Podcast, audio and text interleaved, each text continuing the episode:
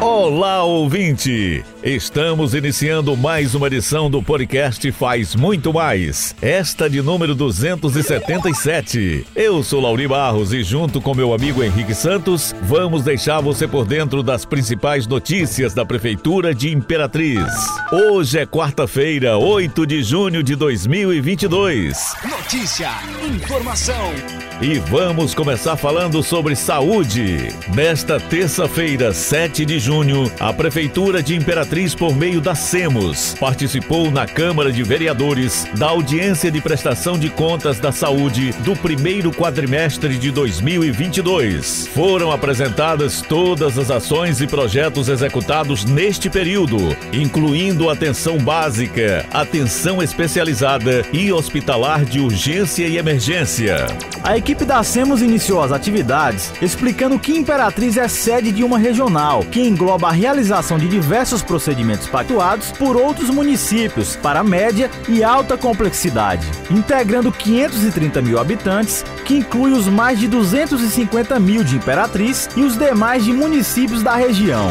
Cadastradas realizando atendimentos são 164 unidades de saúde, englobando as UBSs, hospitais, clínicas e laboratórios que prestam serviços para o Sistema Único de Saúde em Imperatriz. Destas unidades, 65% são da rede municipal. Sobre as verbas do Fundo Municipal de Saúde, a secretária adjunta Doralina Marques explicou aos vereadores que desde 2017 a forma de transferência dos recursos foi foi modificada. O que antes era feito por blocos de financiamento e com várias contas se transformou em apenas duas, facilitando a gestão da administração pública. Dentre as ações explanadas, a equipe de planejamento da SEMOS informou que Imperatriz conta com 64 equipes de saúde da família, 26 equipes de saúde bucal, 5 equipes de núcleo ampliado de saúde da família e atenção primária, uma equipe de consultório de rua e uma equipe de atenção primária prisional. No que diz respeito às ações de promoção e prevenção em saúde, foram mais de 201 mil atendimentos. De procedimentos com finalidade diagnóstica, foram 9.814 e de procedimentos clínicos, mais de 40 mil atendimentos. Na UPA do São José, foram realizados mais de 12 mil atendimentos. E falando agora sobre infraestrutura, a Sinfra está percorrendo diversos pontos da cidade que necessitam das frentes de serviços. Nesta quarta-feira, a Força Tarefa foi realizada no Parque Alvorada 1 e 2, com equipes realizando a recuperação, limpeza e manutenção das vias.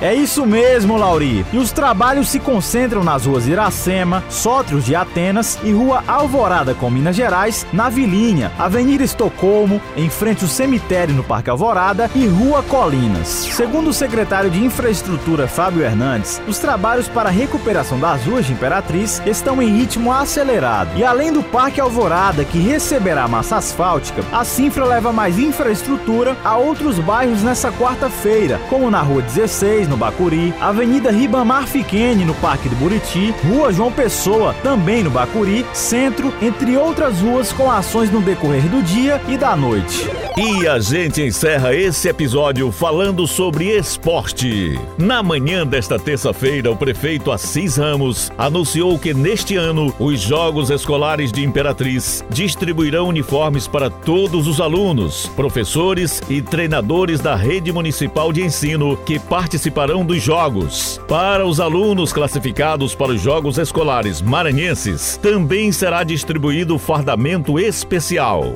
Ouça o que ele disse. E agora a gente veio com mais outra novidade. Novidade que aparentemente é simples, mas pelo semblante das pessoas que estão aqui, sobretudo os alunos, a gente percebe que é uma coisa muito importante. Antigamente os alunos iam à procura de patrocinador, ficava de pires na mão para político, né? E saindo da pandemia, tudo isso está mais difícil, porque não está fácil conseguir recurso para essas coisas, para nada, mas principalmente para esses detalhes que são importantes. Então, com os jogos escolares, o secretário trouxe esse projeto para gente e eu vou fazer um resumo aqui também é, do que tem de novidade. Além da, do retorno dos jogos escolares eram oito, agora são 16 quadras cobertas. Isso dá conforto, isso dá tranquilidade, segurança para os nossos competidores. Então, assim, nesse momento aqui, a gente fez esse evento para demonstrar para toda a cidade, principalmente para vocês, docentes, discentes, educadores, que a gente tem sim e vai continuar valorizando o máximo a nossa educação, o nosso esporte. É, em 39 anos de jogos escolares, é a primeira vez que alunos e professores recebem uniformes. São aproximadamente 2.500 uniformes. E aqui encerramos o podcast Faz Muito Mais da Prefeitura de Imperatriz. Agradecemos a sua atenção, lembrando que esse e outros episódios você pode acessar no portal imperatriz.ma.gov.br barra podcast, redes sociais e principais plataformas de streaming.